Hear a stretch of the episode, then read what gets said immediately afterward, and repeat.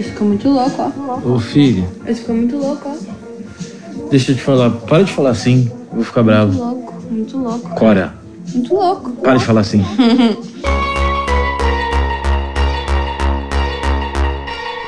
Anthony Marinelli. Ele é um dos programadores dos sintetizadores em sete faixas de Thriller do Michael Jackson.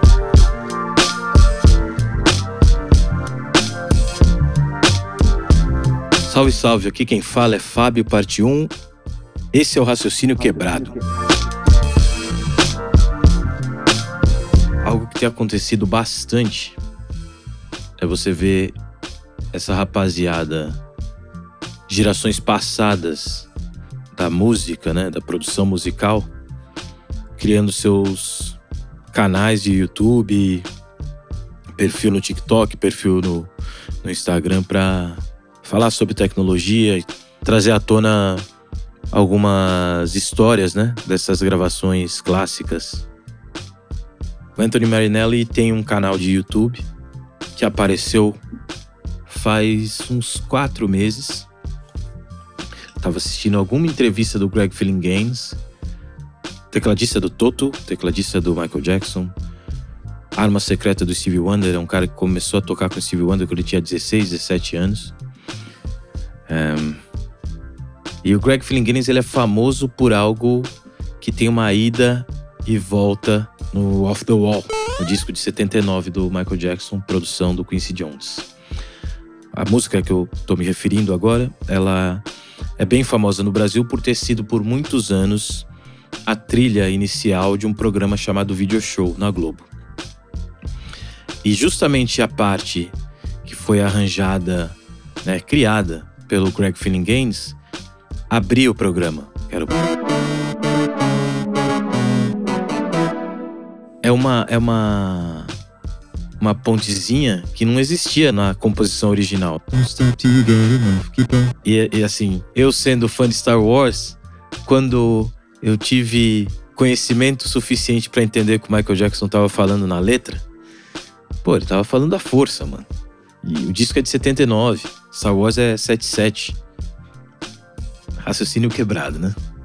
Ah, essa ideia de ter uma célula, uma das células da composição que não existia, né? E descobriram ali, putz, a gente precisa ter um. que precisa ter alguma coisa, que não era só secar um instrumento e tal. Reza a lenda, ou na verdade não reza a lenda, o Greg Gaines disse isso, que a demo que o Michael Jackson tinha criado não tinha, precisava de uma parte extra. Eu não sabia se era uma ponte, uma graça ali, algo para conectar uma parte da música a outra. E aí o Greg Gaines criou essa célula famosa aqui no Brasil por ser trilha inicial do video show. E aí na primeira versão do Don't Stop You Get Enough, do single, na primeira versão do single, ainda aparecia o Greg Gaines como coautor da música, por ter criado essa célula. E quando o álbum tava para ser lançado, é, alguém de publishing, algum advogado entrou em contato com Greg Gaines e mudou a ideia. Falou: não, você é um arranjador, você é pago para fazer o que você fez. Você não é coautor, a música já existia. E eu me lembrei disso. Mas a ideia aqui é falar sobre o Anthony Marinelli porque ele tem uma, esse canal no YouTube. Ele faz várias entrevistas com a rapaziada do time de produção do Quincy Jones. Ele tinha um sócio chamado Brian Banks. E eles eram uma dupla famosa em Hollywood por fazer programação e ambos eram compositores para filmes e TV. Alguém da equipe do Quincy Jones, Tom Baylor. Eu conheci o nome dele, não sabia de tudo que ele já tinha feito é, com outros músicos de jazz, mesma escola do Quincy Jones, em outros momentos. É, eu lembrava do nome dele por conta de She's Out of My Life. Lembrava do nome dele porque quando era criança era criança doida que ficava lendo o crédito de disco. Então ia com a minha mãe comprar os discos e ela botava para tocar na vitrola e eu ficava lendo para saber quem tinha feito o quê na produção, de onde vinha cada som, quem tinha feito. Quando eu descobri que tinha um brasileiro na equipe de produção do Quincy Jones, isso para mim foi mágico. Então ficava procurando tudo do Paulinho da Costa.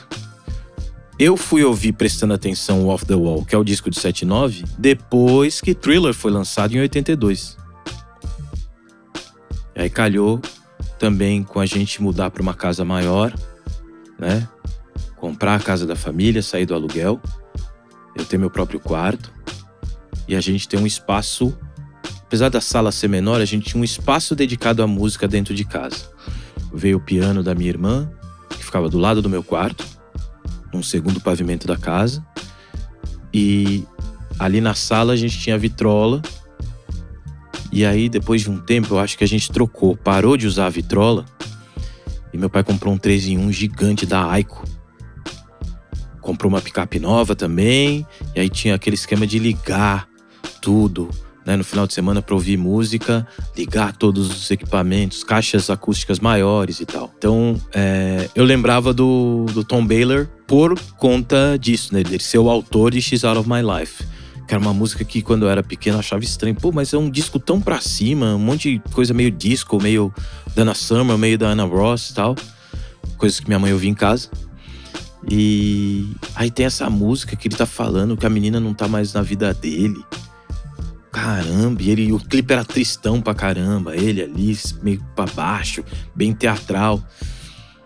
Então eu achava estranha essa música, eu achava que não combinava com o resto do disco. Mas eu era novo, não tinha como saber, não tinha como entender essa ideia das dinâmicas de um álbum, né?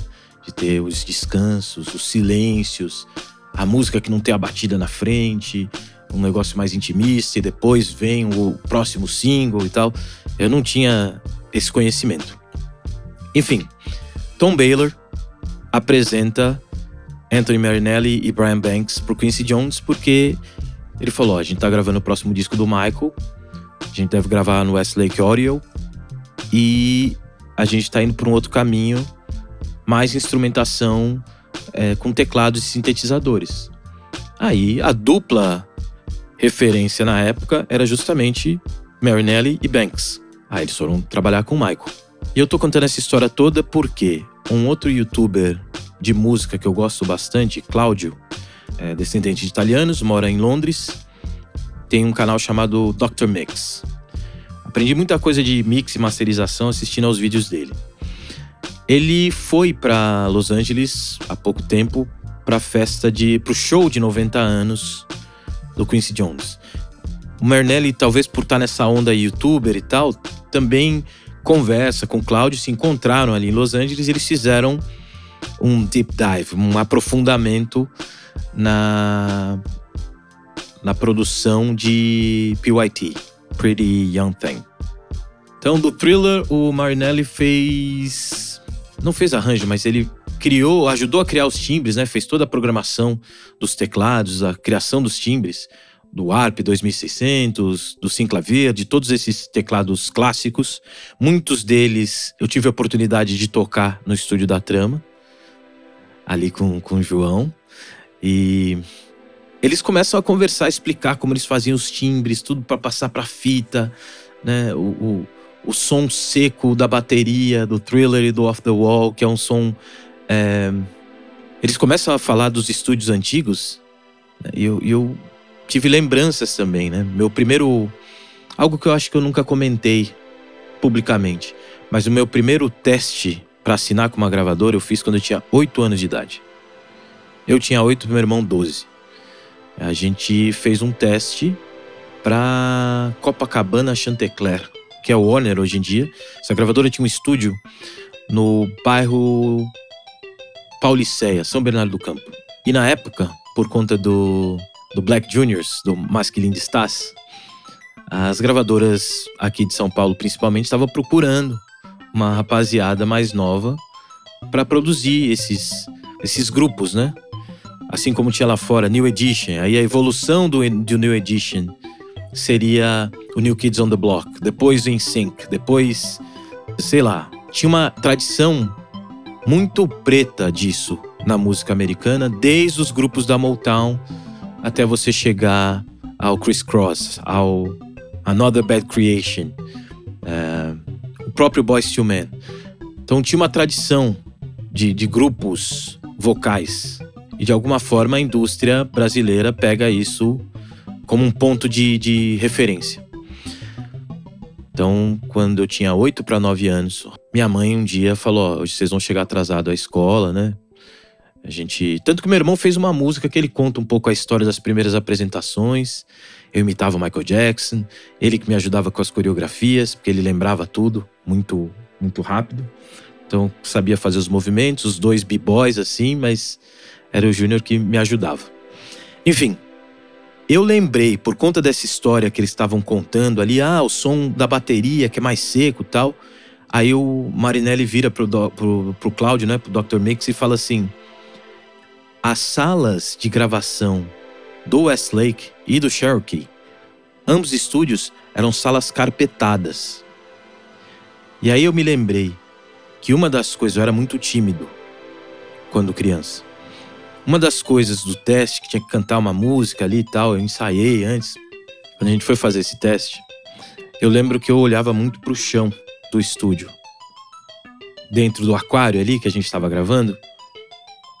E eu lembro que além de ser uma sala muito grande, ela tinha um carpete com desenho muito bonito. Então a sala desse estúdio da, da Copacabana Chantecler nos anos 80 também era é, uma, uma sala carpetada. Eu fiz, fiz essa ligação entre algo que eu vivi e o, o esquema que os caras tinham para gravar as baterias nos estúdios que eram usados pelo, pelas grandes estrelas da música mundial, entre elas Michael Jackson. Mas o, aí o Marinelli começa a conversar mais com o Cláudio, fala sobre os teclados, sobre programação, como chegar nos timbres. Tem muita coisa que é na mão mesmo. O, o grande poder do, do Quincy Jones, é, primeiro, era de ter um conhecimento musical e de arranjo que pouca gente tinha. A segunda parte, ele fala que era o poder do telefone que ele conduzia tudo pelo telefone. Então ele estava no meio de um arranjo e ele falava assim: Eu sei quem vai tocar essa guitarra. Vou ligar pro Paul Jackson Jr. agora. E a gente tem que lembrar que o Quincy Jones também tem um ouvido muito apurado para guitarristas. O Gimme the Night, que é o disco do George Benson que minha mãe mais ouviu em casa, também é produzido pelo Quincy Jones. Então ele tinha um. Por conta desse, desse conhecimento, ele, por, por ser um cara tão importante para a indústria, ele sabia para quem ligar e ninguém falaria não pro Quincy Jones. E ninguém é, deixaria de atender o Quincy Jones. Então ele tinha os melhores músicos. Pô, Beat It tem o Ed Van Halen, que parece que, que uh, não queria cobrar. Falou, não, é um prazer estar aqui com vocês. É, não vou cobrar. Mas eu acho que ganhou uma grana fora do, do comum, assim. Ed Van Halen pra tocar a guitarra do, do, do, do Beat It. Que eu também, quando era pequeno, achava que era uma letra boba. E não é o, o Marinelli fala dessas, desses dotes do Quincy Jones. Do poder musical, né? do conhecimento musical, do conhecimento e da sabedoria, das duas coisas. É, do poder de uma ligação dele, né? do poder que ele tinha ao telefone com esses músicos. E a terceira coisa é que, como eram todos teclados analógicos e mesas analógicas, ele gastava muita grana com filme de Polaroid. Ele fotografava tudo. Ah, você criou um timbre novo no Moog? Beleza, deixa eu tirar uma foto. Aí ia tirando foto de todos os botões ali, para se tivesse que refazer o timbre, saber como refazer. Hoje em dia a gente tem recall em cartão de memória, tem memória ROM dentro dos teclados. Eu acho que alguns teclados, tipo o OBX, o Oberheim, que é famoso também, que foi usado no Thriller. Eu acho que ele já tinha memória. Nem todos tinham, né? O Moog era totalmente analógico. Então, ou você tirava foto do timbre que você tinha criado, ou memorizava, né, mais ou menos onde você colocou cada botão, ou você não acharia o timbre novamente. O Quincy Jones era famoso por tirar foto de tudo, que ele andava com uma Polaroid na bolsa, ia tirando foto de tudo, e essas Polaroids ficavam meio que em cima da, do console ali. Console, console. Eu curto muito essa possibilidade de ter vídeos do Greg Gaines, de, do Anthony Marinelli, de grandes produtores, o documentário do Quincy Jones, o tanto de vídeo do Quincy Jones que a gente tem acesso no YouTube, dele produzindo, dele criando a, as trilhas do Color Purple. O Brian Banks e o Marinelli também trabalharam na composição das trilhas do, do da Cor Púrpura. Spielberg. Uh, então, eu acho que é muito rico. Existe uma universidade de vídeos. Eu não estou pedindo para ninguém deixar de estudar. Mas hoje a gente tem acesso a muito mais informação de como as coisas chegaram até aqui. De como os riffs eram criados, né? De como pensavam os teclados. Esses tempos também eu fui ouvir novamente a demo de Human Nature, que foi criada pelo, pelos irmãos, por Carol, né? Do, do, do Toto. Parceiros, depois de um tempo, também do Greg Feeling Games. Que toca na versão do thriller, do disco. Então você começa a perceber que tinha uma rapaziada que estava trabalhando com todo mundo. O cara era artista pop, mas ele estava no, na produção do grupo de rock mais pesado. Ele estava no disco do Michael Jackson, ele estava fazendo trilha para filmes, ele estava fazendo publicidade. Esses tempos também até mandei pro, pro João um jingle da Pepsi cantado pelo Michael Jackson, feito no, na época do Off the Wall, antes dele fechar o grande contrato da Pepsi, de ser o grande artista da Pepsi por muitos anos, até o acidente durante a gravação de um comercial. Né? Acho que ele continuou sendo o garoto propaganda da Pepsi por bastante tempo. Acharam um jingle do Michael Jackson para Pepsi, algo que eu não sei se foi para rádios locais, né? Não tem vídeo, é só áudio. Se foi para rádios locais ou se foi usado nacionalmente o artista, parte do rolê dele é pautado pelo que ele faz, pela persona que ele cria para as redes sociais. Então, de repente, você vai ter seu artista predileto fazendo propaganda no perfil dele de uma das redes, fazendo propaganda. O que um artista pode divulgar nas suas, nos seus espaços digitais, nas suas, nos seus perfis digitais, hoje em dia mudou bastante. Porque por mais que seja uma relação comercial, é muito comum você fazer a ligação entre festas e bebidas. Um lugar que tem muita gente, grandes empresas de água com corante e açúcar, como diria Steve Jobs, Inclusive, um dos CEOs, o CEO que, que tirou o Steve Jobs da Apple, John Scully. Não era o CEO, né? Na época não usava o termo CEO.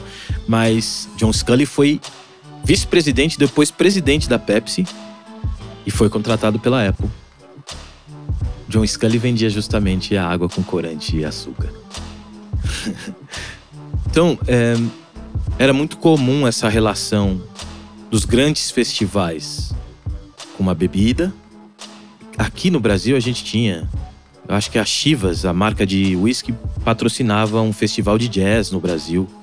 Marcas de cigarro eram os grandes patrocinadores dos festivais no Brasil por muitos anos. Então tem uma relação entre os grandes artistas, por conta do número de pessoas que eles movimentam, né? E essas grandes empresas que querem vender para massa, precisam vender para massa. É uma questão mercadológica. Eu já fiz propaganda de banco, já fiz propaganda de fralda, já fiz propaganda. Quando digo eu fiz, fiz a música. Fui o diretor musical de uma peça publicitária de um banco. Já fiz trilhas para um, uma série de comerciais de uma marca de fralda. Já fiz trilha para filme, já fiz trilha para seriado, já produzi artistas que eu tive que ficar remontando tudo, porque a pessoa não conseguia afinar, não conseguia cantar no ritmo também. E a gente, como produtor, tem que entregar o produto. Imagino que depois de uma certa idade, o que a gente faz é estar tá mais perto do que a gente gosta, faz bem. E é por isso, de novo, o nome do podcast é Raciocínio Quebrado.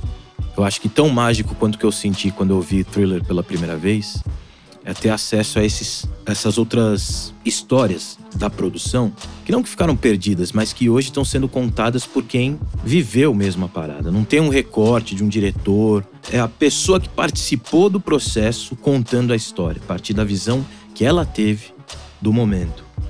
Então acho muito digno o Anthony Marinelli na festa de 90 anos do Quincy Jones ele falar para um outro parceiro youtuber, essa nova profissão dele, né? Ele falar pro Cláudio que quem o apresentou pro Quincy Jones foi o Tom Baylor, que é um nome que eu ouvi poucas vezes, mas sabia que tinha composto uma música para um dos discos do Michael. Justamente a música que eu ouvi ficava meio triste. Depois eu vou descobrir é, qual o acorde dominante de X Out of My Life, por que eu ficava tão triste quando eu ouvia quando eu era pequeno. Imagino que todos os seres humanos têm essa consciência musical. Minha filha tinha, tinha isso é, quando era mais nova com uma música Venus as a Boy, da Bjork. Esse foi o Raciocínio Quebrado. Até a próxima quinzena. Valeu!